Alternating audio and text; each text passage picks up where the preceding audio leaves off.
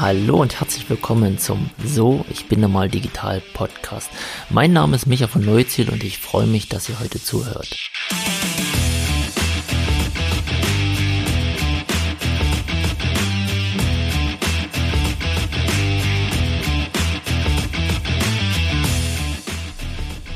Ja, hallo und alle da draußen. Ich freue mich, dass du zuhörst, dass du der heutigen Folge folgst.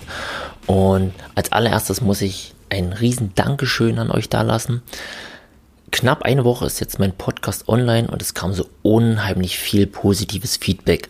Damit habe ich überhaupt nicht gerechnet. Also erstmal vielen Dank dafür, für eure Anregungen, für eure Ideen, ähm, zum Teil natürlich auch für ja konstruktive Kritik, weil ja sind wir mal ehrlich, die ersten drei Folgen, die sind einfach können nicht perfekt sein. Das heißt, ich werde versuchen, wirklich von Folge zu Folge ein Stück besser zu werden, werden auf eure Ideen und Anregungen eingehen. Und ja, der Hermann Scherer hat schon gesagt, Imperfektion folgt Perfektion. Das heißt, man muss immer erstmal irgendwie anfangen. Es wird nicht perfekt sein, aber Stück für Stück wird es besser werden. Und ich war jetzt die Woche auch auf paar Terminen unterwegs und Veranstaltungen und es kamen Leute auf mich drauf zu, die hatte ich schon fünf, sechs, sieben Jahre nicht gesehen und haben gesagt, Micha, herzlichen Glückwunsch zum Podcast, unheimlich toll. Und ich dachte, wow, krass, welche Resonanz dieser Podcast jetzt schon erzeugt. Man kommt mit Menschen ins Gespräch, die man lange nicht gesehen und gesprochen hat. Ähm, man hält Feedback und ja, das macht natürlich Spaß, das motiviert und deshalb möchte ich an der Stelle auch dranbleiben. Und wie gesagt, Aufruf, meldet euch ruhig, gebt mir Feedback und ich freue mich auf ja, das, was kommt. Und unser heutiges Thema wird sich um die Disruption drehen, also um eine Technologie, die die Chance hat, vorhandene Technologien, aber auch Produkte oder Dienstleistungen ja abzulösen oder sogar vom Markt zu verdrängen.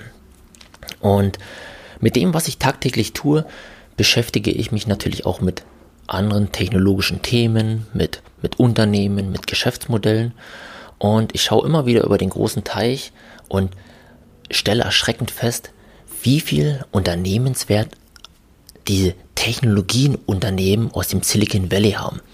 Also wenn man mal die, wirklich die großen nimmt, mit Facebook, Amazon, Google, Apple und Microsoft, dann haben die, glaube ich, ähm, einen Gesamtunternehmenswert von 4,8 Billionen Dollar oder sowas. Und wenn man dem gegenüber unseren DAX stellt, also die größten deutschen oder die größten 30 deutschen an der Börse gelisteten Unternehmen, äh, Lufthansa, äh, Bayer, SAP, Deutsche Bank, Adidas und Co., dann haben die einen Unternehmenswert von, ich glaube, 1,1 Billionen Dollar. Das heißt, die fünf größten amerikanischen Tech-Unternehmen sind ungefähr viermal so wert wie unsere wertvollsten 30 deutschen Unternehmen. Und das ist irgendwie schon gigantisch ähm, wie viel Wert den Unternehmen ja angerechnet wird in dem Punkt, was die halt machen aktuell. Und da blieb irgendwann mal meine Aufmerksamkeit auf ja, dem Fahrdienstleister oder auf der App Uber hängen. Uber ist eine App, mit der man, ja, ich sage mal, sich eine Art Taxi rufen kann, wenn man von A nach B transportiert werden möchte. Und Uber an sich hat jetzt keine Autos, Uber hat keine eigenen Fahrer, besitzt eigentlich nur die App und ist 50 Milliarden Dollar aktuell wert. Und ich dachte, wie kann das sein, dass so ein Unternehmen, was nur eine App produziert und betreibt, 50 Milliarden Dollar wert sein kann?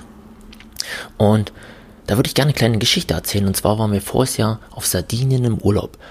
Süditalien war ein wunderschöner Urlaub, war mit meiner Familie da. Wir haben einen kleinen Sohn und wir waren jeden Tag mindestens an einem Strand gewesen, haben jeden Tag einen neuen Strand besucht und hatten einfach unheimlich viel Spaß und eine tolle Zeit gehabt. Und ja, jeder Urlaub geht irgendwann mal natürlich zu Ende. Und so kam auch dort der, der Tag der Abreise, alles fertig gemacht, sind dann mit dem Leihwagen zum Flughafen gefahren und unser Flug ging irgendwann Abend, ich weiß gar nicht mehr, irgendwie um acht um neun. Und ja, wenn man mit Kind reist, ich weiß nicht, ob ihr das kennt, ist das nicht immer ganz einfach. Ähm, zum Teil ein bisschen anstrengend und mühselig. Zum Glück hat alles gut gepasst. Ähm, unser Kleines hat gut geschlafen im, im Flughafen. ähm, war natürlich ganz aufgeregt, Start und Landung und Co. Und dann sind wir um 0 Uhr ungefähr in Schönefeld gelandet.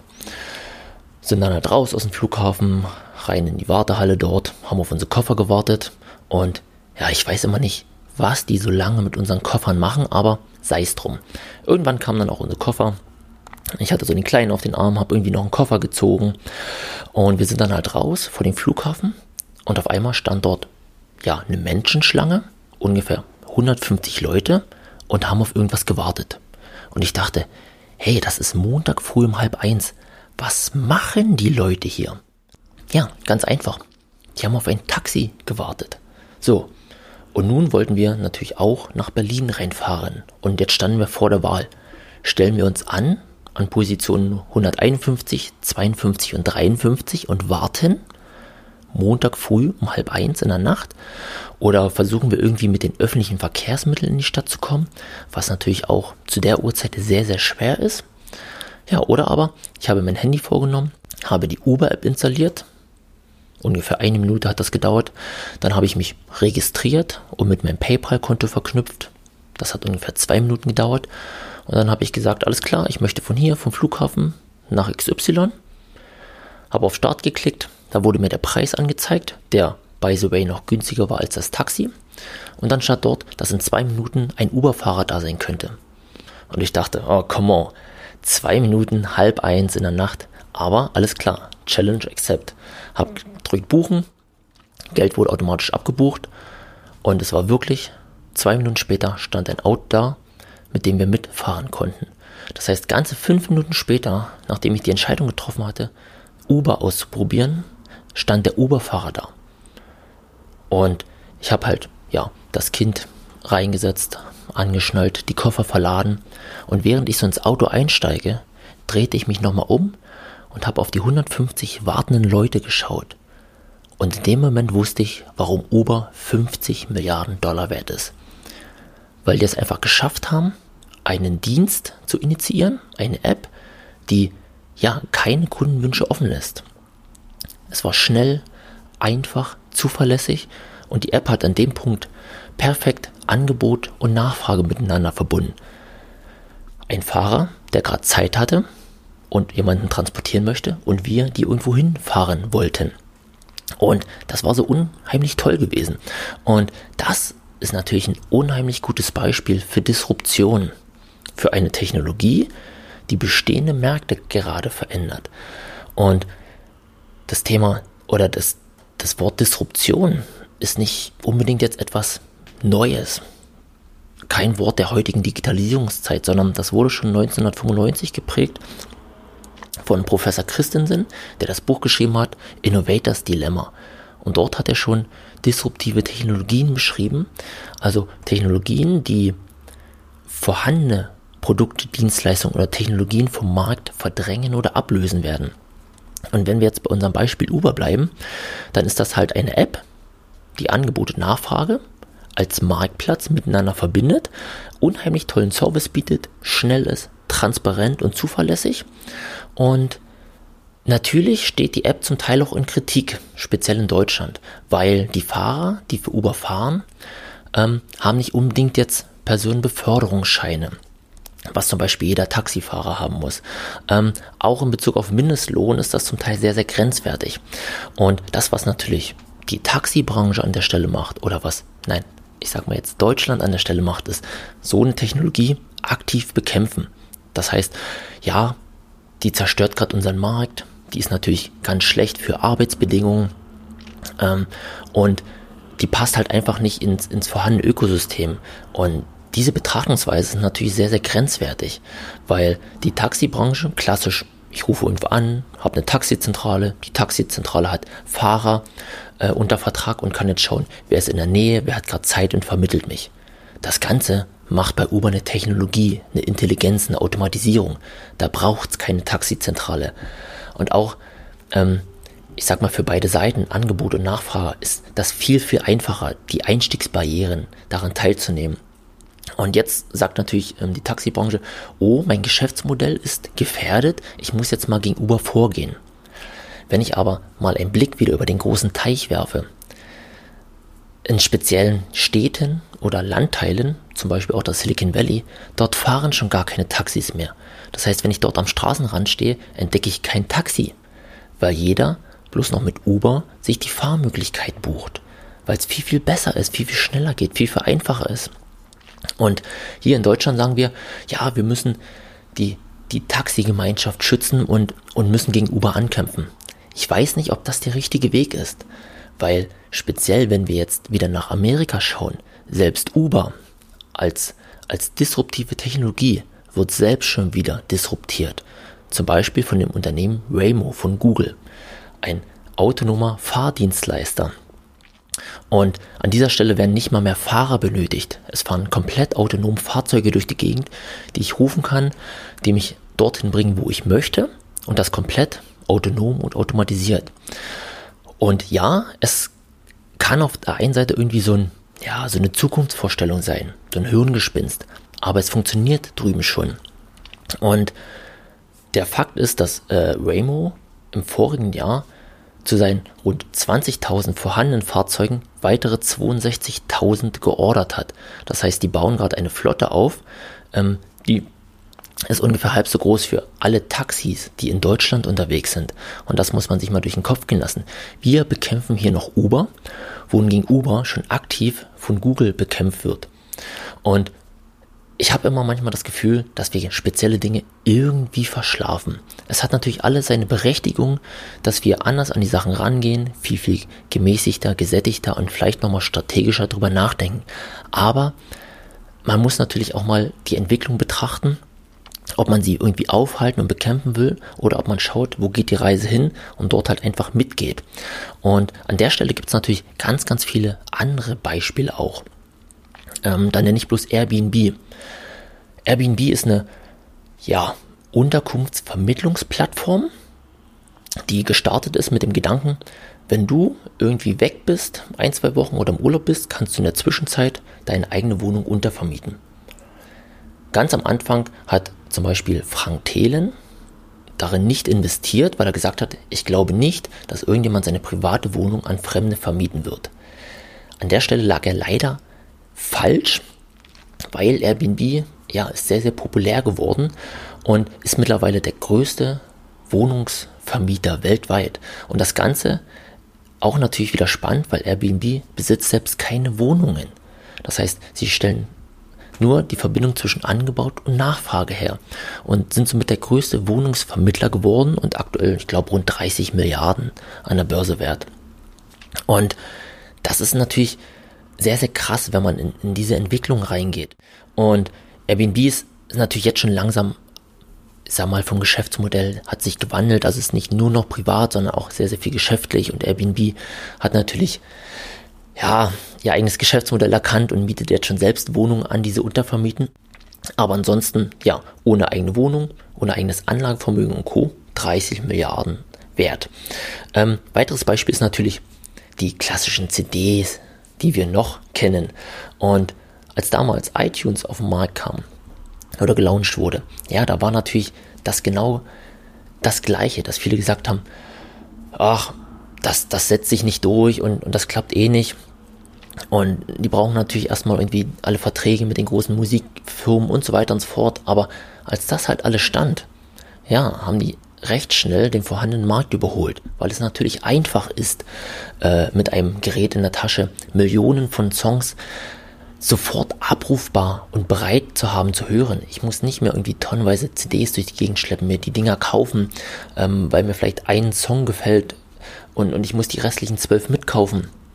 Und an der Stelle ging das recht, recht schnell, dass natürlich das vorhandene Geschäft der CDs ja komplett eingeholt und überholt wurde. Und auch lange hat die CD oder die Plattenbranche dagegen gekämpft, ähm, gegen die, ich sag mal, Streaming-Anbieter. Aber letztendlich hat sich natürlich ja, der Markt durchgesetzt, hat sich der Kunde durchgesetzt. Und CDs wird es auch noch geben, aber durchaus, ja, wird es ein Auslaufmodell sein, ganz, ganz klar. Ähm, weitere, weiteres Beispiel wäre halt ähm, ja, der Finanzsektor. Da mal nur plakativ die App N26 genannt. Ähm, es ist ein, ja, eine Online-Bank, die rein online funktioniert. Das heißt, ich habe eine App, registriere mir darüber mein Konto, nutze das online über die App und es gibt keinen klassischen Service mehr. Es gibt keine Filialen, keine Mitarbeiter, die jetzt direkt ansprechbar sind. Und auch dieses Geschäftsmodell wurde von Anfang an natürlich bekämpft, weil sie gesagt haben, ja, der, der Kunde, der möchte Service haben, der möchte irgendwo in eine Filiale gehen und beraten werden. Ja, das ist vielleicht richtig und das macht auch in den ein oder anderen Fällen Sinn.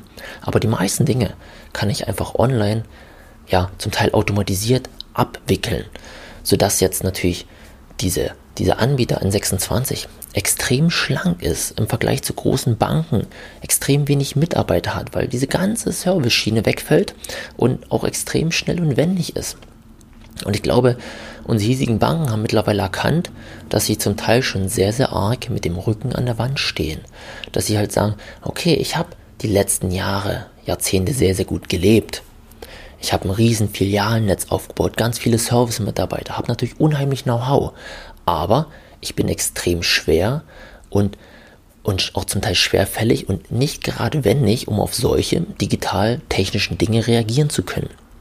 Und je mehr sich die Dinge natürlich ins Netz verlagern, desto mehr werden die Banken Probleme haben, diese gesamte Verwaltungsstruktur und Filialstruktur aufrechtzuerhalten, sodass man jetzt schon sehr, sehr oft Schließungen sieht, Zusammenlegungen, Strukturierung und Co. Ähm, aber dennoch ist meine Meinung, dass sie am digitalen Zahn der Zeit noch meilenweit entfernt sind. Ähm, und das bleibt sehr, sehr spannend, wie ja die, die klassischen Banken darauf reagieren werden.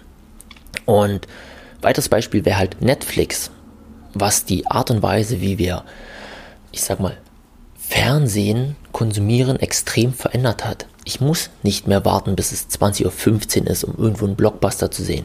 Ich kann einfach Netflix, Amazon Prime und Co. nutzen, um zu jeder Zeit an jedem Ort, was ich möchte, wann ich es möchte, mir anzuschauen. Und da bin ich halt genau wie zum Beispiel beim Podcast, welcher vielleicht mittelfristig das Radio ablösen wird. Ich bin extrem flexibel in dem, ja, was will ich jetzt gucken, worauf habe ich Lust. Ich mache Pause, gehe auf Toilette, mache mir was zu essen. Das kann das Fernsehen alles nicht bieten. Und an dieser Stelle wird sich sehr, sehr viel verändern oder auch verändern müssen. Und auch dort bleibt es spannend, wo halt die Reise hingeht. Ob wir irgendwann nur noch Streaming-Dienste haben und ich stelle mir mein Programm zusammen oder wie halt die klassischen Sender darauf reagieren, was sie ausstrahlen. Ähm, ja, das waren bloß einige Beispiele von ja, disruptiven Technologien. Und das Spannende hieran war natürlich, dass Professor Christensen das im Jahre 1995 schon beschrieben hat. Und er hat dieses Dilemma von großen Unternehmen beschrieben. Also große Unternehmen, die aktuell am Markt sind, die solide funktionieren, die eine Riesenstruktur, auch eine riesen Managementstruktur haben. Und speziell in der heutigen Zeit geht es ja vielen Unternehmen gut. Sie haben tolle Produkte, tolle Umsätze und sie fahren Gewinne. Und sie sind natürlich auch an der Innovation interessiert, das heißt Produkte Stück für Stück besser machen, mehr Werte schaffen, ähm, zum Teil auch neue Produkte rausbringen und diese halt Stück für Stück verbessern. Aber irgendwann ist natürlich auch die, die normale Wertschöpfung oder der, der Werte und Nutzen dem Kunden gegenüber ja sehr, sehr klein. Also ich kann einen Geschirrspülmaschinentab nicht noch besser machen. Ich weiß nicht, was die immer machen, aber dann kommt hier die Perle in die Mitte, dann kann es noch das und jenes. Im Endeffekt bleibt es halt ein Tab, welcher mein Geschirr sauber macht. Und das funktioniert schon unheimlich gut. Was soll denn daran noch besser gemacht werden? Und diese Unternehmen haben ein extremes Problem, wenn sie kleinen Unternehmen gegenüberstehen, die zum Beispiel eine Idee haben oder eine Technologie rausbringen. Diese Technologie ist im ersten Sinne komplett unterlegen. Das heißt, die funktioniert vielleicht schlechter, die ist teurer, hat viel, viel weniger Kunden, viel, viel weniger Nutzen, sodass die großen Unternehmen oft sagen, ja, alles klar, spiel mal weiter, hab Spaß dabei. Aber jetzt kommen natürlich, oder gibt es Technologien, die dann halt auch den, den, den Wandel schaffen und halt wirklich in die Relevanz kommen, wie zum Beispiel ein Uber welches Stück für Stück besser wird, mehr Nutzer gewinnt, mehr Fahrer gewinnt, mehr, mehr, mehr Kunden gewinnt. Und auf einmal überholt diese Technologie den vorhandenen Markt, ohne auch nur ansatzweise einzuholen. Und auf einmal sind sie meilenweit voraus. Und das gestandene Unternehmen hat keine Chance, jetzt an dieser Stelle mehr hinterherzukommen. Weil ihr, ihr Wachstum viel zu gering ist, ähm, diese Strukturen viel zu starr sind und zum Teil natürlich auch im Mindset überhaupt nicht diese Disruption mittragen können. Und, und das nennt man halt das äh, Innovators Dilemma. Das heißt, dass es den Unternehmen gut geht, sie tolle Gewinne machen und sie tolle Produkte haben. Und an dieser Stelle müssen sie eigentlich ihr eigenes Geschäftsmodell zerstören, um selbst disruptiv voranzugehen. Das passiert aber nicht. Wer sagt denn, ach, mir geht zur, zurzeit richtig gut, es funktioniert, lasst uns mal von heute auf morgen irgendwas anderes machen. Das, das passiert einfach an der Stelle nicht. Sie müssten halt versuchen, sich tagtäglich selbst abzuschaffen. Und das ist natürlich sehr, sehr spannend. Und dann gibt es sehr, sehr große Unternehmen, halt zum Beispiel Nokia. Das geht unheimlich schnell. Dann ist halt das iPhone da und eine ganze Branche verändert sich. Obwohl man alles richtig gemacht hat, hat man trotzdem keine Chance, dort dran zu bleiben oder an der Innovation teilzuhaben. Und dort eine, eine richtige Lösung zu finden, ist natürlich unheimlich schwer. Also ich muss zum einen natürlich als Unternehmen immer innovativ dabei bleiben. Ich muss den Fokus auch auf die Veränderung, auf die Disruption haben.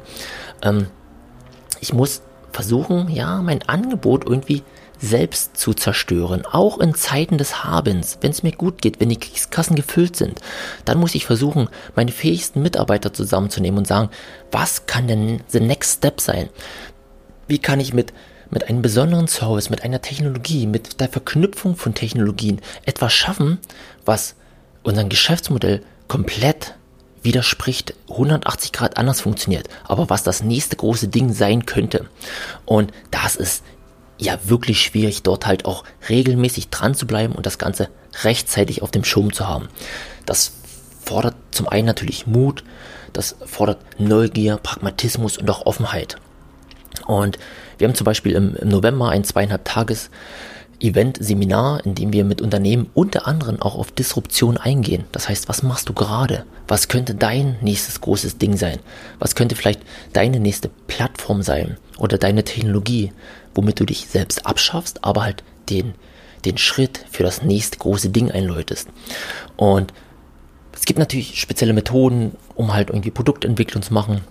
Sei es jetzt irgendwie äh, Lean, also von einer Lean Startup ähm, Methode oder halt auch äh, Design Thinking. Ähm, es ist nicht immer ganz einfach, aber mehr denn je ist es wichtig, genau dieses Thema auf dem Schirm zu haben. Weil im Vorhinein oder von Anfang an ist natürlich der Konkurrenz sehr klein und unterlegen.